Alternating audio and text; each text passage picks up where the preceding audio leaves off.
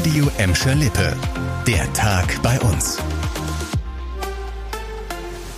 Mit Dirk Hübner, hallo zusammen.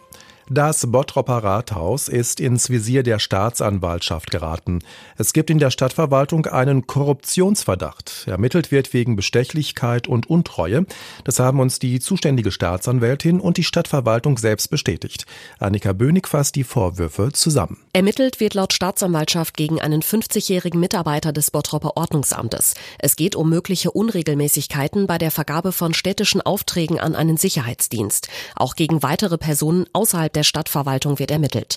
Gestern wurde unter anderem ein Büro der Stadt durchsucht, außerdem Geschäftsräume und Privatwohnungen in Bottrop und Umgebung.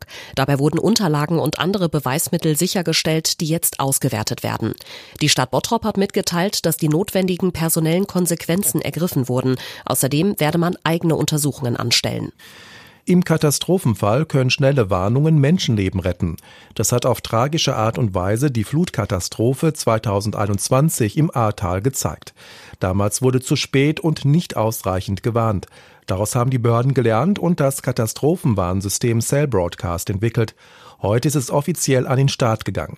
Damit können Städte und Kreise im Katastrophenfall eigene Warnmeldungen per SMS an unsere Handys senden, abgesetzt von den Leitstellen der Feuerwehren. Die für Gladbeck zuständige Kreisleitstelle will das aber nur nach sorgfältiger Abwägung machen, vor allem dann, wenn eine große Gefahr für Menschenleben besteht. Denn das neue System soll eine Ergänzung zur Warn-App Nina sein, die uns auch bei kleineren Schadensereignissen warnt.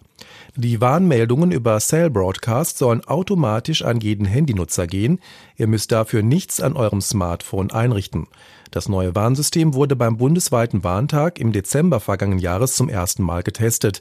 Alle Handynutzer konnten aber nicht erreicht werden, denn die SMS kam bei vielen Handys mit älterem Betriebssystem gar nicht an. Ums Ankommen geht's ab heute auch im Gladbecker Norden. Gemeint ist hier natürlich der Verkehr.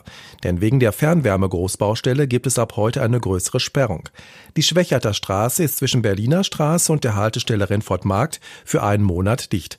Dadurch müssen auch die Buslinien 254 und 258 sowie einige Schulbusse umgeleitet werden.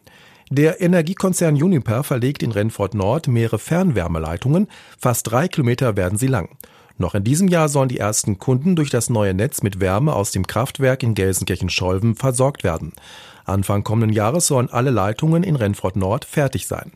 Der Ausbau im Gladbecker Norden gehört zum Klimaschutzprojekt Innovation City, denn mit der Fernwärme soll in den Gebäuden dauerhaft weniger CO2 produziert werden. Das war der Tag bei uns im Radio und als Podcast. Aktuelle Nachrichten aus Gladbeck, Bottrop und Gelsenkirchen findet ihr jederzeit auf radio und in unserer App.